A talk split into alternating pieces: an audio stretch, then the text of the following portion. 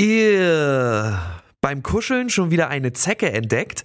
Erfahre auf gemeinsamgegenzecken.de, wie du dich und deinen Hund vor gefährlichen Krankheitserregern schützen kannst. Aufgeschnappt, der Podcast von der Hund. Herzlich willkommen im Der Hund Podcast Nadine Heli. Ganz herzlichen Dank, liebe Froni, für die Einladung. Ich freue mich sehr. Ich stelle dich kurz vor, du bist studierte Biologin. Biologie und Geografie ist auch eine spannende, spannende Kombi. ja, es war wirklich eine spannende Kombi. Ja, und Biologie war fast noch so mehr dann meine, meine Wunschrichtung. Du hast zusammen mit Simone Fasel eine Hundeschule in der Schweiz, die heißt Leben mit Hunden. Da findet man euch auch im Netz, auf YouTube, Instagram, Facebook und, und, und, seid ihr überall vertreten.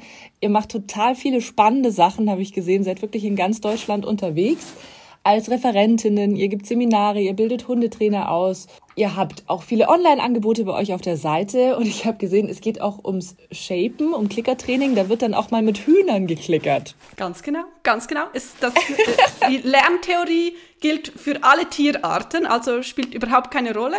Und mit Hühnern ist wirklich besonders spannend, weil die häufig ganz schnell sind mit ihrem Verhalten und da muss man entsprechend natürlich dann auch ja, seine, seine Fähigkeiten weiter schulen. Also ihr macht es, um die eigenen Fähigkeiten als Hundetrainer quasi nochmal ein bisschen zu versieren. Ganz genau, um dann optimal vorbereitet zu sein, wenn es dann mit den Hunden losgeht. Total cool. Was kann man den Hühnern beibringen? Alles Mögliche tatsächlich, alles Mögliche. Was wir immer gerne nutzen, also eine erste Aufgabe ist einfach ein Target-Verhalten quasi, also dass die so einen Ball anpicken und daraus kann man quasi alles Mögliche entwickeln. Was wir immer gerne als Aufgabe nutzen, ist dann, dass sie lernen, auf den Arm aufzusteigen, selbstständig. Sodass man sie quasi so dann auch hin und her transportieren kann. Genau, sowas. Würde man von Hühnern jetzt spontan gar nicht so erwarten. Ja, geht aber, geht aber. Spannend. Ja. Dann machen wir mal einen anderen Podcast drüber. Ja, Heute geht's um ein Thema, das dir sehr am Herzen liegt. Da bist du wirklich absolute Expertin drin. Und zwar geht's ums Hoopers, Hoopers Agility. Ganz genau. Wie wurde das zu deiner Leidenschaft und äh, was ist das eigentlich? Ja, das ist eine gute Frage, oder? Also, jeder, die Hoopers Agility noch nicht kennt, unbedingt dranbleiben und unbedingt euch da noch weiter informieren, weil das ist wirklich eine ganz geniale Sache. Also, es ist äh, grundsätzlich ein Parkourlauf, also die Hunde absolvieren einen Parkour. Es ist ein bisschen äh, anders als das Agility natürlich. Und zwar einerseits von den Hindernissen her. Also im Hoopers kommen nur Hindernisse vor, die der Hund am Boden absolviert. Also das heißt, es gibt keine Sprünge und keine Zonenhindernisse, sondern es gibt Hoops, das sind so wie Tore eigentlich, die die Hunde durchlaufen. Dann gibt es Tunnel, die die Hunde durchlaufen. Und dann gibt es Fässer und Gates, die die Hunde umlaufen. Also da müssen sie dann einfach quasi so auf der Außenseite dran vorbeilaufen. Also das ist der erste Unterschied zum Agility, die Art von Hindernissen. Und der zweite super wichtige äh, Unterschied, der auch natürlich fürs Training einen riesen ja, Einfluss hat, ist, dass alles auf Distanz geführt wird. Also im Hoopers ist es so, dass man als, als Mensch, als Hundeführerin an einer Position stehen bleibt also das ist so ein äh, Kreis mit einem Durchmesser von eineinhalb oder zwei Meter. Und da darf man sich nicht äh, draus bewegen. Das heißt, man muss den Hund durch den ganzen Parcours von da aus führen mit Sicht- und Hörzeichen. Euer Slogan ist ja auch Navigate Your Dog. Kommt es auch so ein bisschen daher, dass es wirklich so das Ding ist, was man macht beim Hoopers, dieses Navigieren, dieses Leiten und Lenken des Hundes? Ja, genau. Also unser Ziel, das ist quasi das Führsystem. Wir nennen das Navigate Your Dog weil das Ziel dabei ist, dass wir wie ein GPS funktionieren für unsere Hunde eigentlich. Und dass sie immer dann eben ganz genau wissen, in welche Richtung äh, sie laufen sollen. Und das Besondere, was das Navigate Your Dog noch ausmacht, ist, dass die Hunde immer sehr frühzeitig informiert werden. Also genau gleich wie mit dem Navi, wenn wir auf der Straße fahren, sind wir vielleicht nicht so begeistert, wenn es uns irgendwie mit Volltempo auf eine Kreuzung zufahren lässt und noch keine Info gibt, noch keine Info gibt und dann plötzlich quasi mitten in der Kreuzung, oh, jetzt aber rechts abbiegen. Also das wäre nicht so optimal. Und genau gleich ist es auch im Hoopers mit den Hunden. Also das Ziel ist wirklich, dass sie immer sehr frühzeitig wissen, Achtung, nach dem nächsten Hindernis musst du dann eine Kurve laufen und so weiter sodass sie immer optimal ihr Tempo anpassen können und sich da auf diese Richtungswechsel vorbereiten können. Das verlangt ja dem Hund auch einiges ab und er muss auch ganz viele Signale differenzieren. Ich habe mir mal so ein Video von euch angeschaut. Wenn man nicht sieht, was ihr da macht, hört sich das extrem seltsam an. Ich spiele es hier mal ein.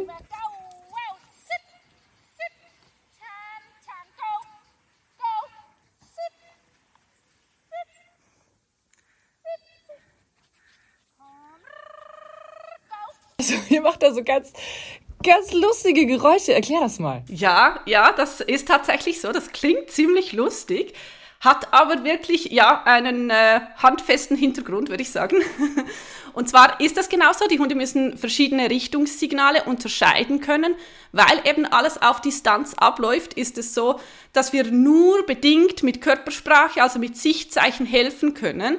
Also wir sind quasi darauf angewiesen, dass die Hunde, auch wenn sie uns nicht sehen, rein auf die verbalen Signale dann die richtige Richtung wählen.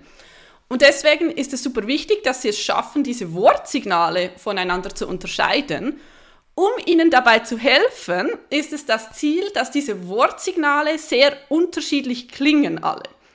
Genau, also das ist äh, super wichtig, dass die dann nicht noch so ein bisschen einen ähnlichen Ton haben oder so, weil das wäre dann noch schwieriger für die Hunde, die zu unterscheiden, sondern wir versuchen eigentlich fast eher wie Geräusche zu machen, also fast ein bisschen wie Singen oder so, oder?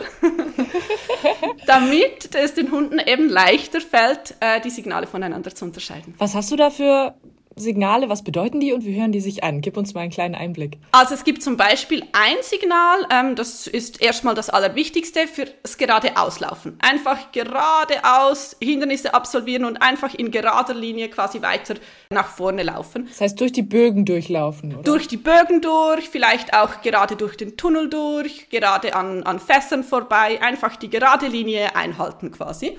Ähm, das nennt sich bei mir Go. Go, go, go. Genau, manche verwenden auch vor zum Beispiel oder Lauf, so etwas. Dann gibt es ein Signal, was sehr quasi im Kontrast dazu steht. Da sollen die Hunde einen Bogen dann laufen. Also da sollen sie ein Hindernis durchqueren und abbiegen. Also einen Bogen laufen. Das nennt sich bei mir Zip, Zip. Genau, das ist äh, so, so wie ein Geräusch eigentlich. Das ist keine, hat keine Bedeutung sonst so im, äh, menschlichen, in der menschlichen Kommunikation. Ähm, genau, aber das ist Zip, Zip, Zip. Du sagst das dann auch häufiger. Du sagst das dann immer nicht nur einmal, sondern öfter. Ja, genau. Die Signale werden quasi wiederholt, um den Hund weiterhin in seiner Bewegung zu unterstützen, quasi. Also solange er richtig läuft, wiederhole ich weiterhin das Signal, um ihm zu sagen, ja, das ist richtig, weiter, weitermachen so bis dann quasi wieder die nächste Richtungsangabe kommt, wenn er wieder dann eine, eine andere Richtung laufen soll. Genau. Und dann gibt es ein Außensignal, also das ist dann, um einen großen Bogen an einer Tonne oder einem Gate zu laufen. Das nennt sich bei mir Au, Au, Au. Au, Au, Au. Genau, das ist wieder so ein Geräusch.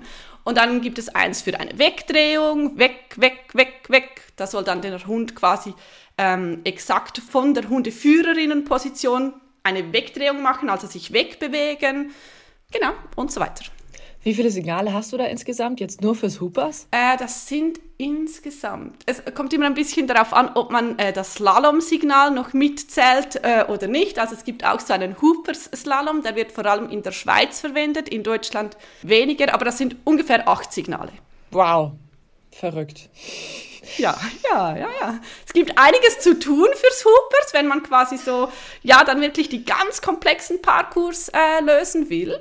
Was aber ist, also man kann natürlich mit ganz wenigen erstmal anfangen und auch so, also erste Parcours, so Beginners oder eben H1 Parcours nennt sich das im deutschen Reglement. Also da kommt man mit eigentlich drei drei Signalen, drei, vier Signalen kommt man da aus. Okay, das klingt schon, schon machbarer. Ist machbar, oder? Ja, ja. Bevor wir darüber reden, wie man denn selber da auch so ein bisschen einsteigen kann, was für Übungen man da vielleicht im Vorfeld schon machen kann, wie bist du denn dazu gekommen? Und wie wurde es so, so, eine, so eine feste Leidenschaft von dir? Ja, das ist, also wir hatten eigentlich als allererstes aus den USA Videos gesehen von etwas ganz anderem eigentlich. Und zwar äh, ist das eine Form von Agility, die in den USA betrieben wird unter dem Verband NADAC. Ähm, deswegen wurde es anfangs, wurde Hoopers häufig auch Nadak Hoopers, Nadak Hoopers äh, genannt, weil es eben aus dieser Form von Agility entstanden ist. Ähm, das ist eine Form von Agility mit Sprüngen, aber die so ein bisschen Distanzarbeit äh, auch integriert hat und wo zusätzlich zu den Sprüngen auch die Hoops äh, vorkommen. Und äh, das haben wir gesehen. Und dann, ja, hatten wir eine Idee und äh, Tanja Bauer hatte in Deutschland eine ähnliche Idee und dann hat sich das so ein bisschen, ja, hin und her entwickelt und daraus ist quasi jetzt eben dieses Hoopers entstanden, wie, wie man es heute kennt in Europa. Also ihr habt das mitbegründet quasi? Ja, ja, ja, würde ich sagen. Ja, ja, genau. Also wir waren in der Schweiz äh, die ersten und Tanja Bauer war in Deutschland die erste und das war relativ gleichzeitig und hat sich dann so ja, gegenseitig positiv beeinflusst, würde ich sagen. Mega. Und man kann nicht mehr damit aufhören, offensichtlich. Nein, auf keinen Fall, auf keinen Fall, wirklich nicht. Also es gibt wirklich, wirklich wenige, also würde mir niemand in den Sinn kommen und äh, ja, ich kenne wirklich sehr, sehr, sehr viele Hupersportlerinnen. macht süchtig. Ja, ich habe es gesehen, ich bin ja eher so die Dummy-Fraktion, ihr macht auch ein bisschen Dummy-Training, habe allerdings Hoopers noch nie ausprobiert. Also, mal gucken, aber es ist ja... Ist Ganz falsch, das muss geändert werden, Froni. Aber es sind ja viele Parallelen da. Also man hat sowohl Parallelen natürlich zum Agility, daher kommt's ja auch, aber auch zum Dummy-Training, finde ich, weil es ja auch darum geht, wirklich den Hund in der Ferne so zu führen und zu lenken und zu leiten. Ja, definitiv. Also das ist absolut so. Und es ist übrigens auch so, dass wenn man jetzt einen Hund hat, wo man denkt, hm, ich habe so ein bisschen Herausforderungen, vielleicht auch im Alltag, der hört zum Beispiel, wenn er weiter weg ist, nicht mehr so gut und sowas.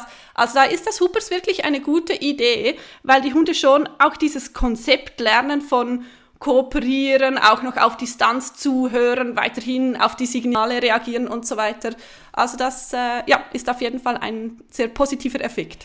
Für wen ist es denn noch eine geeignete Sportart? Wen kannst du dir da vorstellen? Also mein erster Gedanke war gleich, oh, es ist schön, angenehm, man muss sich einfach nur, man bleibt ja positioniert, nur der Hund muss rennen, also es ist eigentlich was für Faule, oder? Ist das ein falscher Gedanke? Ähm, ein bisschen, ja. also es ist tatsächlich so, wenn der Hund fertig ausgebildet ist, ja, okay, also dann quasi stellt man ihn an den Start vom Parkour, stellt sich selber an seine Führposition und lenkt den Hund da äh, komplett einfach durch.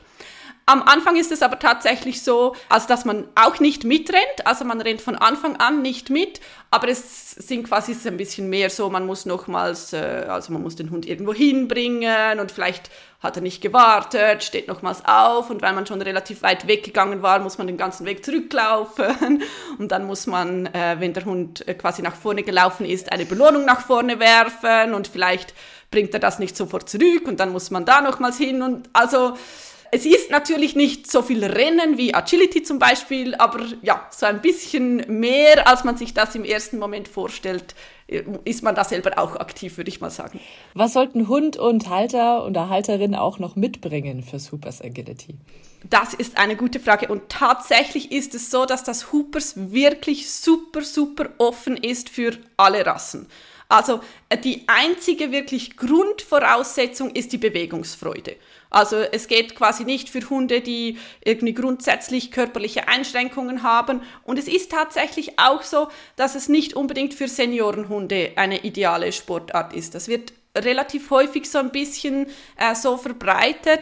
Weil nicht gesprungen wird. Ja? Weil nicht gesprungen wird, genau, ja. Trotzdem ist aber eine gewisse Belastung für die Hunde einfach da. Also je nach körperlicher Einschränkung, die sie haben, geht das Hoopers leider auch nicht, weil es macht den Hunden total viel Spaß. Sie entwickeln relativ großes Tempo, auch weil sie nicht eben durch Sprünge oder so ausgebremst werden. Also es ist alles am Boden. Sie können einfach nur Gas geben quasi. Und gewisse Richtungswechsel kommen dann eben doch vor. Das heißt, wenn das quasi kombiniert wird, das Tempo mit den Richtungswechseln, dann ist einfach eine gewisse Belastung da. Deswegen, ja, also die Hunde müssen wirklich körperlich äh, fit sein. Ähm, aber also tatsächlich, das ist die einzige Grundvoraussetzung. Dann braucht man einfach Motivation, die aber auch ähm, noch aufgebaut werden kann, wenn sie noch nicht da ist. Und dann kann es losgehen. Wie geht's los? Wie startest du? Was müssen die Hunde zuerst lernen? Auch eine gute Frage, ja. Also wir machen so ein paar Vorbereitungsübungen und dann geht es quasi mit den Hindernissen los. Also nach den Vorbereitungsübungen, da lernen die Hunde quasi, was sie an jedem einzelnen Hindernis genau machen sollen. Vorbereitungsübungen sind sowas wie ein Vorwärtsfokus, da lernen die Hunde sich quasi nach vorne zu fokussieren. Das braucht man ein bisschen später dann vor allem in der Startsituation. Und zum Beispiel äh, bei den Vorbereitungsübungen lernen wir auch, dass die Hunde ein Target ansteuern, ein Bodentarget. Das wird auch ein bisschen später als Hilfsmittel eingesetzt. Sowas. Und nach den Vorbereitungsübungen, wie gesagt, die einzelnen Hindernisse. Da arbeiten wir immer mit Shaping, das heißt, die Hunde lernen von Anfang an super selbstständig diese Hindernisse zu absolvieren und haben für sich so ein ganz klares Bild im Kopf. Wenn dieses Hindernis vor mir steht, okay, dieses Verhalten, zum Beispiel Hub, okay, einfach hindurchrennen. Oder Tonne, ah, okay, einfach auf der Außenseite äh, vorbeilaufen. Ah, okay, also die lernen zu jedem Gegenstand ein Verhalten und es ist dann immer das gleiche auch. Erstmal ja, später, also das ist dann der nächste Schritt, wenn quasi die Hindernisse grundsätzlich klar sind, dann kommen die Richtungssignale dazu und da geht es dann darum, äh, dass die Hunde eben beim Hub zum Beispiel nicht immer einfach nur gerade hindurchlaufen, sondern manchmal eben zum Beispiel hindurchlaufen und schon so eine Kurve laufen, schon einen, einen Bogen laufen. Ähm, genau, also wenn die Hindernisse grundsätzlich klar sind, dann kommen die Richtungssignale dazu. Okay, crazy. Wie könnte denn so ein, fangen wir mal mit einem einfachen Parcours an, damit wir folgen können, wie könnte das aussehen? Ähm, das könnte zum Beispiel so aussehen, dass der Hund in etwas Distanz zur äh, Hundeführerin quasi vor einer geraden Linie von mehreren Hubs wartet und dann losgeschickt wird durch diese Hubs, vielleicht zwei Hubs gerade nach vorne, dann ist vorne eine Tonne, da läuft der Hund einen Außenbogen, also einen großen Bogen und kommt dann direkt auf einen Tunnel zu zum Beispiel, dann läuft er durch diesen Tunnel, biegt nach dem Tunnel ab, kommt etwas zurück in Richtung Hundeführerin, da steht vielleicht ein nächster Hub ähm, dann gibt es vielleicht noch einen Handwechsel, das heißt, dann wechselt man quasi, der Hund läuft vielleicht zuerst auf der rechten Seite der Hundeführerin und dann läuft er auf der linken Seite der Hundeführerin weiter und da wird er vielleicht dann nochmals zwei Hubs nach vorne geschickt. Und dann könnte so ein erster Beginnersparcours könnte da fertig sein. Gibt es denn auch Handsignale oder nur akustische Signale? Es gibt auch Handsignale, ja, es gibt auch Handsignale, ganz spezifische auch, die werden wirklich ganz strukturiert auch aufgebaut, sodass mein Hund weiß, okay, wenn ich zum Beispiel nicht die Hand nehme, die am nächsten bei ihm ist, also die Führhand, das heißt, wenn mein Hund auf der linken Seite läuft, dann äh, ist meine linke Hand die Führhand. Wenn ich dann zum Beispiel die rechte Hand hervornehme, dann weiß er genau, ah, okay, das hat jetzt äh, die und die Bedeutung. Zum Beispiel die andere Seite von, einem, äh, von einer Tonne wählen, sowas. Ähm, ja, also es gibt ganz spezifische äh, Sichtsignale auch. Der Fokus liegt beim Hoopers aber tatsächlich immer auf den Wortsignalen. Weil natürlich die Sichtsignale können wir nur dann einsetzen, wenn mein Hund relativ nah bei mir ist und das auch wirklich sieht. Also auf Distanz, wenn ich im Rücken von meinem Hund stehe, nützt mir das nichts, da kann ich noch so rumwedeln und weiß ich nicht, was für Zeichen machen. Sieht er einfach nicht, dann bin ich darauf angewiesen, dass das Wortsignal funktioniert. Wo genau stehe ich denn? Wo ist denn meine Führposition? Ich bin ja abseits vom Parcours. Äh, nein, das kann auch innerhalb vom Parcours sein. Ja, genau. Aber das kommt auf den Parcours an und auf, ähm, also die Parcourzeichnerin oder der Richter kann das quasi entscheiden, wo ist genau die Führposition äh, der Hundeführerin. Normalerweise in den unteren Klassen, also bei ersten Parcours, ist das eher irgendwo in der Mitte vom Parcours. Und bei komplexeren Parcours, bei schwierigerem Level, kann es auch mal sein, dass man wirklich außerhalb vom Parcours steht. Das ist aber schon, ja, dann nochmals, ja, eine größere Herausforderung natürlich. Weil je weiter weg vom Hund man ist, desto weniger kann man helfen, desto mehr sind eben diese Wortsignale so wichtig. Klar. Wow. Wir haben im Vorfeld schon kurz drüber gesprochen. Du meintest, die Prüfungsordnungen sind in der Schweiz und in Deutschland ein bisschen anders. Wie ist denn grundsätzlich so der Maßstab? Also worauf sollte man gleich am Anfang des Trainings Wert legen, wenn man denn mal vorhat, vielleicht irgendwann auf Turniere zu gehen? Was ist da nicht erwünscht? Was sehen die Richter besonders gerne? Ja, ähm, also äh, grundsätzlich ist es so, im Hoopers, es zählt einfach, dass man möglichst fehlerfrei durch den Parcours kommt. Also das heißt, man muss sich zum Beispiel keine Gedanken darüber machen, hm, ich darf nur eine bestimmte Anzahl von Signalen verwenden oder so etwas, oder ich darf äh, eben äh, wenig Körpersprache nur verwenden oder so etwas. Nein, das spielt alles keine Rolle für das Turnier sozusagen. Also solange ich meinen Hund fehlerfrei durch den Parkour kriege, ist das äh, absolut äh, super. Also es äh, ist immer Grundvoraussetzung, dass man freundlich ist mit dem Hund, dass man da nicht irgendwie aversiv versucht auf den Hund einzuwirken. Das ist in den Prüfungsordnungen auch enthalten. Aber grundsätzlich ist es wichtig, ähm, ja, den, dem Hund wirklich strukturiert diese, diese Richtungssignale beizubringen, so dass man ihn fehlerfrei durch den Parcours kriegt. Das klingt jetzt erstmal einfach, ist es aber wahrscheinlich nicht. also ja, es ähm, ist vielleicht nicht grundsätzlich einfach, aber es kommt natürlich wie immer einfach auf den Plan an. Also wenn man quasi einen Plan hat, wenn man da eine Idee hat, wie man das aufbauen will, wenn die Schritte äh, quasi klar sind, dann, dann kriegt man das auf jeden Fall hin. Du hast äh, Spaniels, Working Cocker, gell? Also ihr beide, oder? Wie viele habt ihr? Ja, ja, genau, ja, ja. Und Border Collies, aber die sind eher im Seniorenalter jetzt, ja. Gibt es irgendeine, sind ja eigentlich typische Agility-Hunde auch? Sie werden häufig jetzt im Agility äh, geführt, ja, das stimmt, ja. Gibt es irgendwelche Rassen, die sich besonders eignen? Nein, wirklich. Also wirklich, es, wir, es ist wirklich so im Hoopers, die Bewegungsfreude ist die Voraussetzung. Und ich denke, normalerweise, also wenn ein Hund gesund ist, dann bringt er die mit. Aber also sagen wir mal, äh, ja, jetzt ganz, also ganz große Molosserartige Hunde zum Beispiel, die, sagen wir mal, nach, nach einer gewissen Strecke dann schon eher ermüden und nicht unbedingt noch weiter äh, laufen wollen, mit denen würde ich sagen, dauert das Training einfach länger, weil man nur ganz kurze Einheiten machen kann. Aber also auch für sie ist Bewegung wichtig, auch für sie ist das eine gute Sache. Also es gibt außer der Bewegungsfreude, es gibt wirklich keine Einschränkung für die Hunde. Mega. Du meintest schon, der erste Schritt ist eigentlich, dass der Hund erstmal nur lernt, geradeaus zu laufen. Und ihr macht das viel mit, mit Shapen, das heißt, ihr fangt Verhaltensweisen ein. Wie könnte denn so eine erste Übung aussehen? Also mm, es fängt mit den einzelnen Hindernissen an und fließt dann quasi, ja, es fließt dann alles so ein bisschen ineinander über. Aber wenn wir quasi zum Beispiel jetzt davon ausgehen, ein Hund hat grundsätzlich verstanden, dass er bei einem Hub geradeaus äh, hindurchlaufen soll, dann gibt es zum Beispiel eine Übung eben für dieses geradeauslaufen. Da kommt dann auch das Bodentarget zum Einsatz wo quasi eine Strecke von mehreren Hoops aufgestellt wird mit dem Bodentarget im Ziel als Hilfsmittel. Ähm, und dann wird das rückwärts aufgebaut. Das ist super wichtig. Also das heißt, der Hund wird dann zuerst bei Hub Nummer 3, also beim Zielhub quasi gestartet. Von da einfach nur durch diesen Hub Nummer 3 geschickt und noch übers Target drüber geschickt und da nach vorne belohnt. Wenn das klappt, dann kommt quasi Hub Nummer zwei dazu. Dann wird der Hund weiter vorne gestartet. Ich hoffe, man kann sich das halbwegs so äh, ein bisschen vorstellen, so in Form von einem Podcast. Ähm, und der Hund durchläuft dann Hub Nummer zwei und Hub Nummer drei, den er ja schon kennt, und wird wieder nach vorne in Distanz belohnt.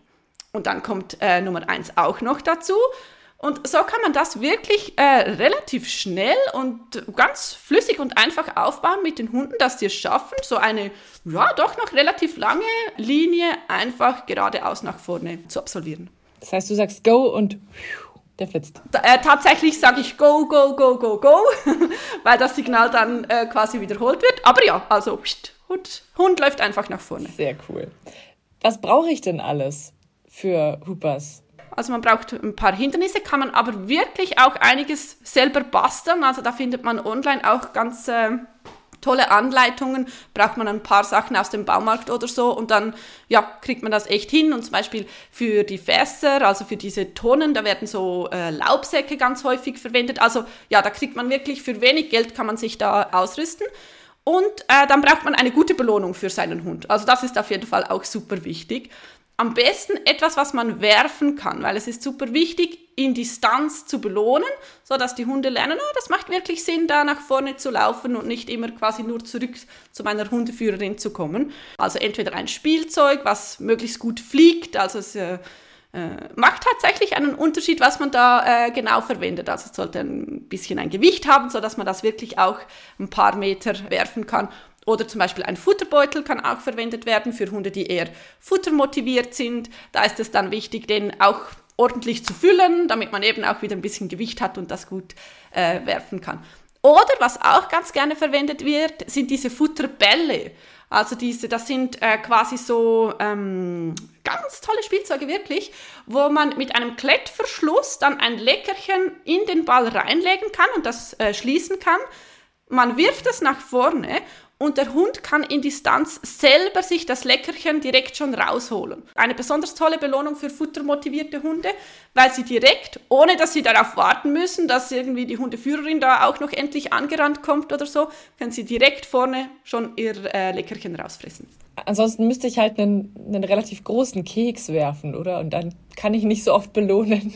Stimmt, aber das ist tatsächlich, also es man kriegt die einfach nicht weit genug und dann äh, passiert es vielleicht doch, dass der Hund das nicht sofort findet und dann hat man vielleicht ein bisschen längere Schnüffelpausen und so weiter.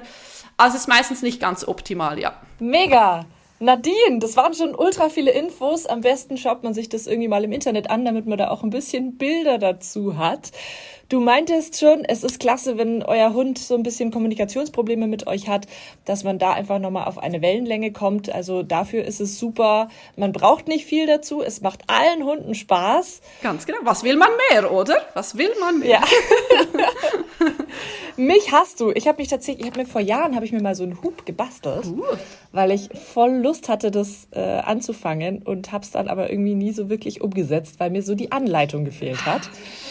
Schade. Ja, ja. Aber der Anfang, also mit dem Basteln, das, das war schon gut, ja. Ja, ja, also es, es ging auch tatsächlich schnell und dann hat man so ein Ding zu Hause und dann so, ja, Mist, was war ich denn jetzt damit?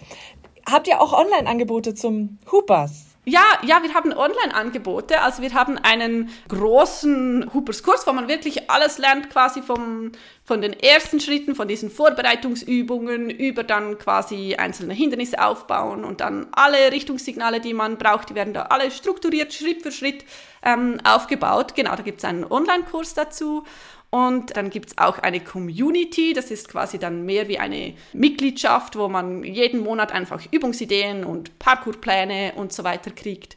Und es gibt auch einen äh, kleineren Kurs, wo man quasi verschiedene Übungen kriegt, die man einfach alle mit einem Hindernis nur kann man die umsetzen. Da braucht man auch nicht so viel Platz, kann man im Garten dann auch machen. Genau, ja, das ist extra darauf ausgelegt, wenig Material, wenig Platz und dann kann man schon einiges machen. Super, findet man alles unter www.lebenmithhunden.eu. Verlinke ich auch nochmal unten. Und ich bedanke mich nochmal ganz, ganz herzlich, Nadine Heli. Das hat voll Spaß gemacht. Ähm, ich hoffe, der eine oder andere oder die eine oder andere hat jetzt auch Lust auf Hoopers. Ich werde auf jeden Fall meinen Bogen nochmal rauskramen und nochmal ein bisschen Wunderbar. loslegen. Das ist doch super. Ziel erreicht. Vielen lieben Dank für das schöne Gespräch. Danke dir, liebe Froni. Hör mal wieder rein. Das war Baufgeschnappt, der Podcast von der Hund. Ihr beim Kuscheln schon wieder eine Zecke entdeckt? Erfahre auf gemeinsamgegenzecken.de, wie du dich und deinen Hund vor gefährlichen Krankheitserregern schützen kannst.